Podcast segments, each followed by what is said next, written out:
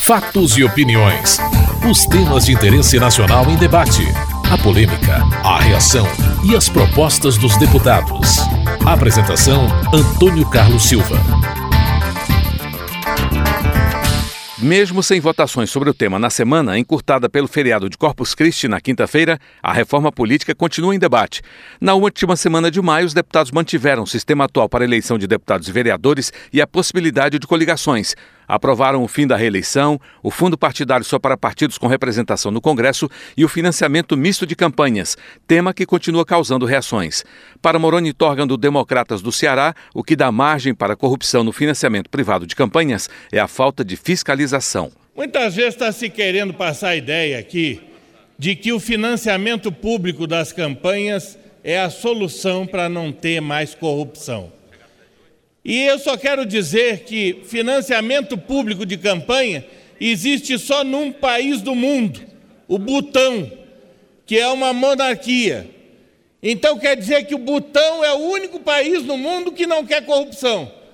Todas as outras grandes democracias do mundo querem favorecer corrupção.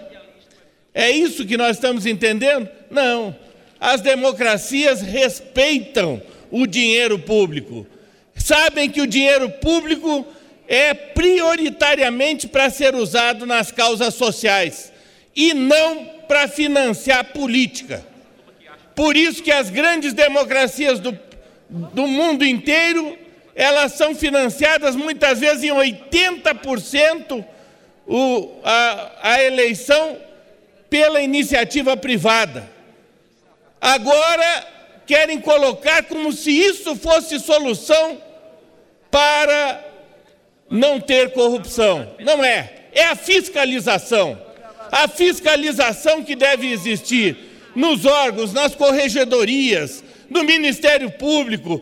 Como é que se compra uma refinaria por seis, sete, oito vezes o preço que ela deveria ter e ninguém fiscalizou? Aí a culpa é do financiamento público? Será que o dinheiro da corrupção foi para o financiamento de campanha ou foi a maior parte para o bolso dos corruptos e dos ladrões que efetuaram isso?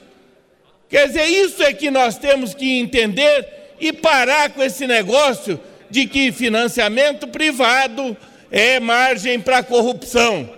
Margem para corrupção é safadeza, é falta de fiscalização. João Moraes, do PCdoB de Minas Gerais, quer o fim do poder econômico nas eleições. Quando nós falamos que nós temos que livrar o peso do voto, o peso é da, do poder econômico, do dinheiro sobre o voto, tem como eixo central, evidentemente, acabar com o financiamento empresarial para as campanhas eleitorais.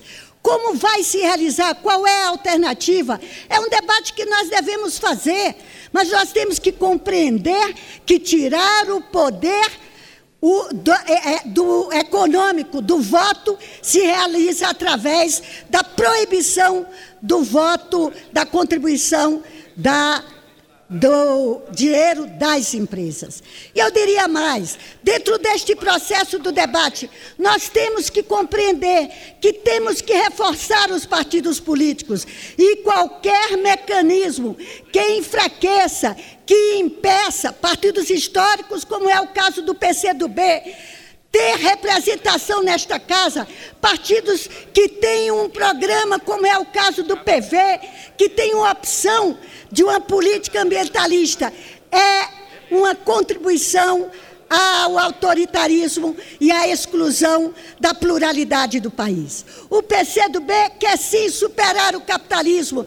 O PCdoB quer construir uma sociedade socialista de igualdade. Mas o PCdoB compreende que tem que realizar estas alternativas a partir da construção da realidade concreta do Brasil. Augusto Carvalho, do Solidariedade do Distrito Federal, defende o limite para doações. A questão do financiamento da campanha. Eu queria transformações, queria mudanças, mas ainda vamos levar muito tempo no Brasil para termos costumes políticos e éticos respeitáveis no sistema eleitoral brasileiro, para levar ao financiamento público exclusivo de campanha. Vamos demorar muito tempo. Aliás, devemos até comparar a situação da Itália, que tem uma tradição de democracia muito mais sólida do que no Brasil, e lá houve uma migração, era o financiamento público exclusivo, deputado Moroni, e voltaram para o sistema privado de financiamento de campanha. Então, se não foi possível o financiamento exclusivo, se não foi possível o financiamento privado exclusivo de pessoas físicas e caiu o financiamento das empresas para as campanhas eleitorais, nós tínhamos de fazer alguma coisa para não deixar permanecer como estava. E a nossa esperança agora é exatamente aprovado o financiamento privado exclusivamente para partidos políticos, que vem agora uma regulamentação. É isso que nós vimos das declarações dos ministros do Supremo, que já estão analisando a questão. Então, caberá essa casa, caberá à sociedade civil organizada pressionar para que tenhamos uma regulamentação que impeça as mazelas que hoje marcam o processo político eleitoral. É preciso ter o limite das doações das empresas. É preciso impedir que empresas que são beneficiárias de créditos privilegiados, por exemplo, despejem milhões de reais, como aconteceu no último processo eleitoral. É preciso, assim, impedir essa promiscuidade entre os interesses privados e o interesse público e essa vinculação estreita entre o parlamentar e a empresa que o patrocina. Cabo Sabino, do PR do Ceará, lamenta o pouco avanço na reforma política. Quase nada se consegue aprovar, se avança muito pouco em todos os pontos que foram votados nesta casa. Muito deles não consegue, não conseguimos avançar, até porque se precisa de 306 votos a favor, 308 votos para a favor para que possamos aprovar qualquer emenda à Constituição nesta casa. E muitos foram os pontos, e eu confesso que havia uma expectativa, até mesmo nossa, como parlamentar. No meu estado, outro companheiro nosso, deputado Danilo Forte, levou comitiva a centenas de municípios, tratando, discutindo com vereadores, com prefeito, com a população, a questão da reforma política. E quando terminamos, que fazemos ali o balanço do que foi votado, do que foi aprovado, sai uma frustração tremenda, principalmente da população, daquilo que caminhou, daquilo que realmente foi aprovado, daquilo que vai modificar. E eu espero sinceramente, sabe, senhores e senhoras deputadas, que quando terminarmos esse processo, algumas coisas avancem ainda e que possamos, na regulamentação, que eu espero que venha a ser regulamentado, que se modifique o tempo de campanha, que se coloque principalmente algumas travas quanto à questão do que é permitido ou não numa campanha política, porque nós não suportamos mais o peso das campanhas políticas que hoje estão aí. Votei contra o financiamento público das empresas, mas votei a favor tanto do público quanto da pessoa física. E alguns pares chegaram para mim e com coberta de razão depois, quando a gente vamos discutir com os mais experientes, que se nós deixássemos apenas a contribuição para as pessoas físicas, seria sem sombra de dúvida o valor do CPF numa campanha subiria tremendamente das pessoas e o caixa 2, sem sombra de dúvida, seria tremendo. Fábio Garcia, do PSB do Mato Grosso, defende a regulamentação da doação para campanhas eleitorais. Nós precisamos fazer uma reforma para o Brasil não uma reforma para cada um dos partidos aqui presentes, não uma reforma para cada parlamentar, mas precisamos fazer uma reforma pensando no futuro do Brasil e dos brasileiros. E na semana passada, presidente, na votação da semana passada, eu acredito que nós decepcionamos os brasileiros. Nós votamos aqui a continuidade das coligações para as eleições proporcionais e uma cláusula de barreira que é literalmente tapar o sol com a peneira nós, uma das dos pilares dessa reforma política é a redução de número de partidos no Brasil. E como é que nós vamos reduzir o número de partidos no Brasil quando a gente vota pela manutenção das coligações e quando a gente vota por uma cláusula de barreira que prevê que com apenas um parlamentar, um partido no Brasil pode ter acesso a fundo partidário e a tempo de televisão. Ainda temos chance de arrumar algumas questões na reforma política. Ainda temos que votar o tempo de mandato. As eleições gerais no Brasil, coincidência de mandato. Nós temos que regular a doação de campanha, colocar limites nas doações empresariais de campanha, limites independente do tamanho da empresa mais limites para que, a, para que o pleito seja mais equilibrado, mais isonômico, para que a gente possa dar oportunidade a todos na política brasileira. Moema Gramacho, do PT da Bahia, disse que a reforma política precisa dar resposta aos movimentos das ruas. Precisamos estar atentos a tudo que está sendo colocado nessa reforma política. Porque essa reforma política, do jeito que está, pode ficar pior do que a situação atual. E nós precisamos dar uma resposta à sociedade que foi para as ruas, que reivindicou mais representatividade, mais lisura no processo, mais independência, menos poder econômico sendo exercido sobre os legislativos. E a gente está correndo risco de ver uma reforma política que pode ficar pior do que o que está. Queremos aqui, mais uma vez, fazer uma chamada à reflexão para que possamos discutir a cota de mulheres. As mulheres já fizeram uma proposta que é extremamente inferior à proposta inicial. Na semana que vem, estaremos aqui de novo nos posicionando sobre a reforma política. E espero que até lá possamos tratar melhor as questões com a responsabilidade que o povo brasileiro reivindica de nós. E quero também dizer que sou contra ao mandato de dois anos para prefeitos, como está na proposta do relator.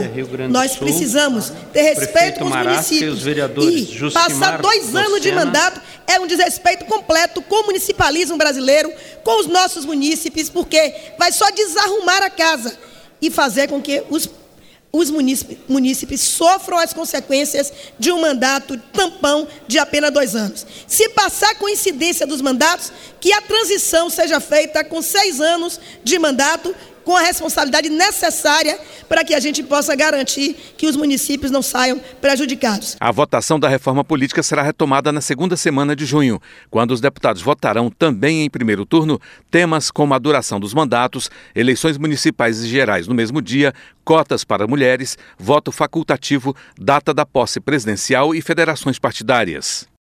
Estamos apresentando Fatos e Opiniões. Mesmo em debate numa comissão especial da Câmara, a proposta de redução da maioridade penal gerou polêmica em plenário. O presidente da Câmara, Eduardo Cunha, pode colocar a proposta em votação ainda neste mês e lançou a ideia de realizar um referendo sobre o tema. Major Olímpio, do PDT de São Paulo, reagiu às críticas por defender a redução da maioridade penal. Uma menina de 21 anos, Natália, na última quinta-feira à noite em São Paulo, com a sua avó de 74 anos de idade foi tirada do seu automóvel e mandaram ela e a avó deitar na rua.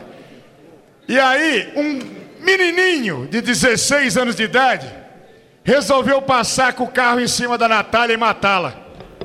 E eu fico ouvindo aqui umas barbaridades. Defensores de bandidos e criminosos juvenis vim aqui dizer que nós vamos querer encarcerar coitadinhos, bandidos criminosos. E quem faz a defesa de bandido boa coisa não é. Essa casa vai votar sim. O presidente da casa está dizendo que vai votar.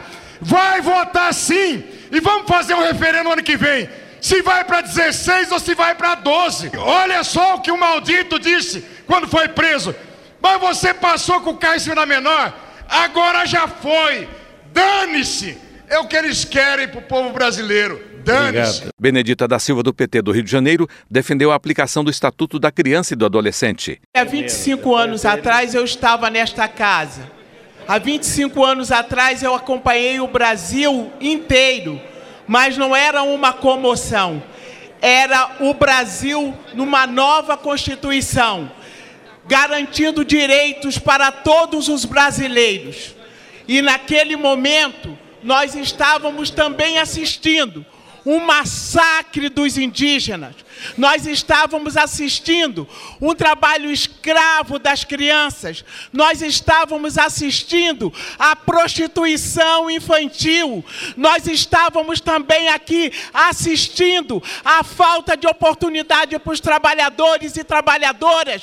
Nós estávamos assistindo remoções e mais remoções de favelas e o povo sem casa para morar, sem lugar lugar para ficar. Nós estávamos há 25 anos aqui, criando todas as possibilidades legais para que tivéssemos um governo com responsabilidade e com sensibilidade, que ouvisse o Congresso a partir da nova Constituição e criasse os mecanismos necessários para que as nossas crianças tivessem vida depois do nascimento. E é isso que o Estatuto garante. Ele não é perfeito, sim, até porque as nossas leis não são perfeitas, mas não justifica-se o fato de querer imputar a lei ao fato de que o meu desejo é na verdade, exterminar as nossas crianças. Concluo, senhor presidente, deixando aqui para aqueles que seus filhos podem ir para os embalos de sábado à noite para aqueles que eu vejo subir e descer as favelas, para aqueles que eu vejo na porta das boates, quando essa maioridade penal alcançar os seus filhos e eles, com justiça, poder colocá-los na cadeia, eles verão que não foi uma falha dos pais, mas sim não deram a oportunidade necessária para recuperá-los. Alberto Fraga, do Democratas do Distrito Federal, disse que querem desqualificar quem é a favor da redução da maioridade penal. Nenhum parlamentar aqui quer colocar crianças na cadeia. Nós estamos falando aqui de bandidos que, por um acaso, têm a idade menor do que 16, 18 anos. Nós estamos tratando, portanto, é de bandidos. Ninguém quer botar crianças ou menores na cadeia, como foi, como foi acabou de dizer aqui a deputada que, que me antecedeu. Essa é a forma que eles encontram de desqualificar o debate. Eles encontram a maneira de desqualificar o debate, rotulando aqueles que pensam contrário. E é por isso, senhores deputados, que o país aumentou de 220 mil presos no governo Lula, saltou em 2002 em 2003 foi para 200, 320 mil presos. Por que isso?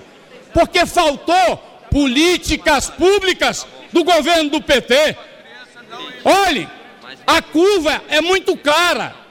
Quando você tem uma população carcerária crescendo de forma devagar, vamos dizer assim, no governo do PT, por ano é de 30 a 40 mil presos que aumenta a população carcerária. O que é que é isso? É a certeza da impunidade. A polícia está prendendo porque muita gente aí fica defendendo e tem pena de bandido mesmo. Com isso, eu não quero aqui desqualificar ninguém, ao contrário do que eles fazem, rotulando aqueles que são a favor da idade penal como bancada da bala, aqueles que defendem o fim dessa excrescência na nossa, no nosso ordenamento jurídico, eles chamam de conservadores, de fascistas. Quer dizer, é esse o debate que eles querem fazer? Nós não vamos nos acovardar. Nós não vamos ficar calados. Na medida que essas pessoas que defendem o status quo, mas que na hora do crime, na hora que estão em perigo, correm e mudam de opinião, nós vamos continuar aqui com a nossa coerência. O Adi Damus, do PT do Rio de Janeiro, afirmou que reduzir a maioridade penal é retrocesso. Sou advogado e, como advogado, eu defendo a ordem jurídica do Estado Democrático de Direito. Eu não defendo bandidos, não separo o mundo entre bandidos e homens de bem. O que está se defendendo aqui nesta casa é um retrocesso absoluto em relação ao processo civilizatório, caso a emenda que reduz a maioridade penal seja aprovada aqui. Isso é um absurdo e com argumentos falaciosos. É o argumento da vingança, é o argumento do ressentimento. Nós somos legisladores e não vingadores. Ninguém aqui passa a mão na cabeça de malfeitores, mas nós não podemos aceitar é o retrocesso no processo civilizatório. E já que o presidente da casa anunciou que quer fazer um referendo sobre a redução da maioridade penal, que faça o um referendo também sobre o financiamento empresarial das campanhas. Keiko Ota, do PSB de São Paulo, aponta a educação como saída para reduzir o envolvimento de menores no crime. Temos que contrabalancear a redução com mais educação para os jovens do nosso país. Essas duas medidas caminham juntas. Por isso, um dos aspectos fundamentais de um sistema de educação é exatamente a sua estrutura de financiamento. Penso que um maior o volume de recurso garante uma maior qualidade do ensino e deve atender dois objetivos centrais: garantir um nível satisfatório de recursos garante uma maior qualidade de vida é, por, por aluno no ano para cada etapa de ensino e assegurar a igualdade de oportunidade a todos os alunos por meio de uma distribuição justa dos recursos.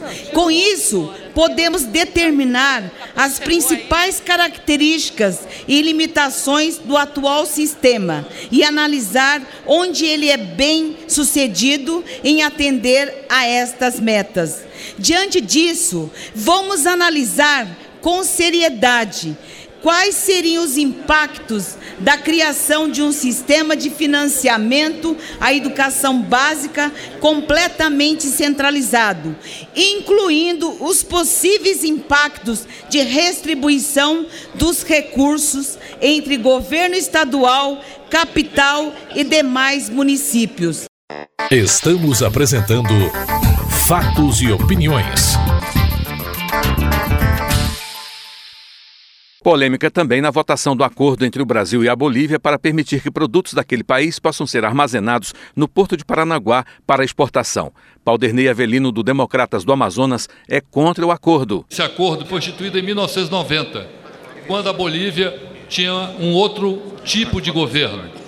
Hoje, esse governo bolivariano não merece a confiança dos brasileiros. E já há um depósito franco no Porto de Santos. E o que, que é esse depósito franco?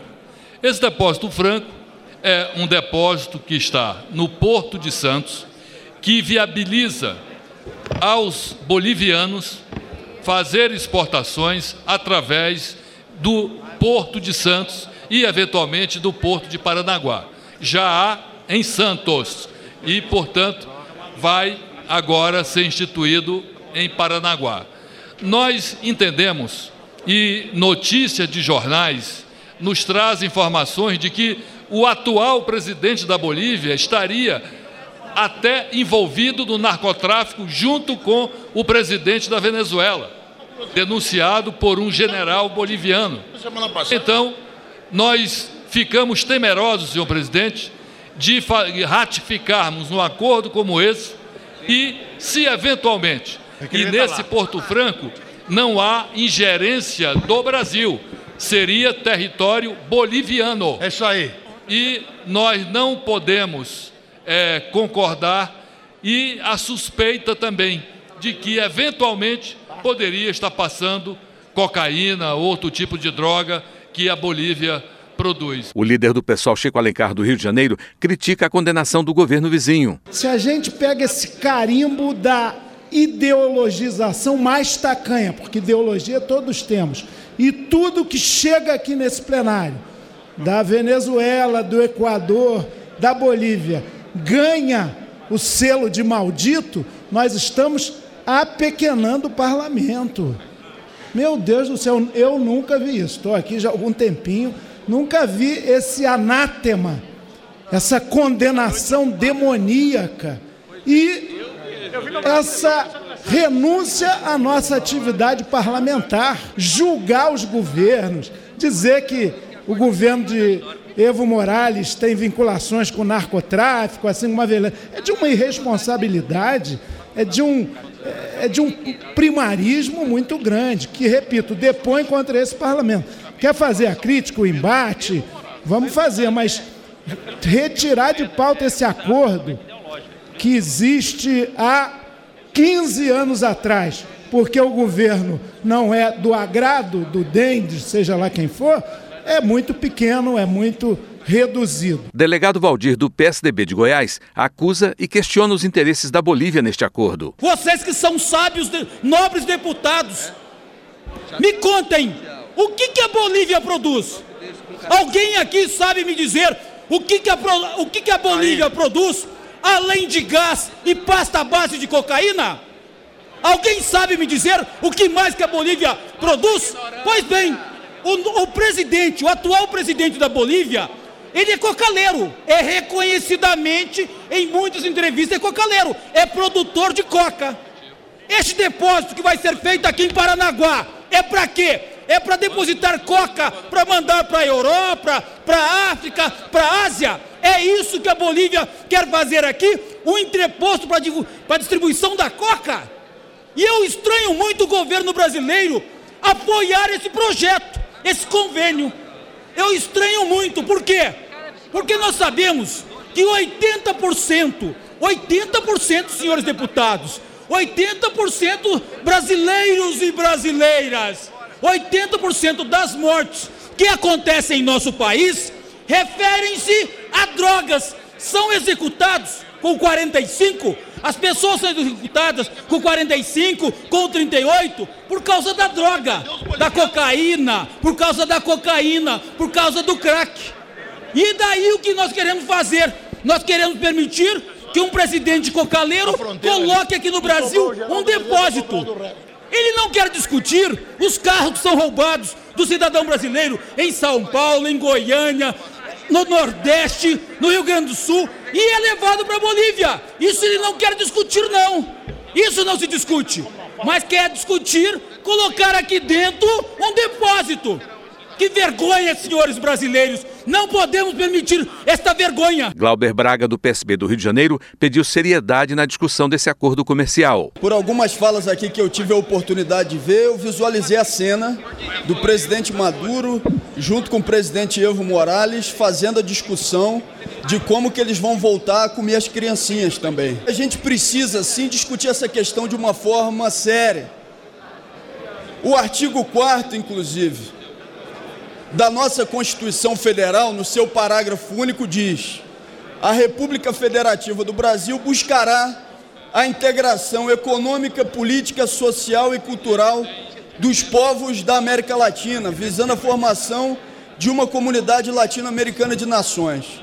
Se aqui a gente não tivesse discutindo a Bolívia, mas estivesse discutindo a Colômbia, que é um governo que tem um outro viés ideológico, isso não impediria nenhum dos parlamentares que podem ter uma visão crítica à forma da Colômbia conduzir as suas questões de governo de votar matérias de cooperação internacional entre os países.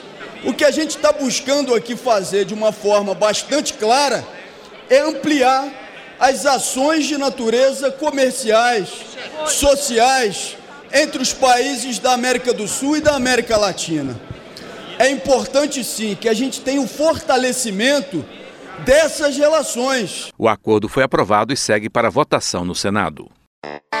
Você acabou de ouvir Fatos e Opiniões, uma produção da TV Câmara. Edição e texto Antônio Carlos Silva e Eliane Breitenbach. Apresentação Antônio Carlos Silva.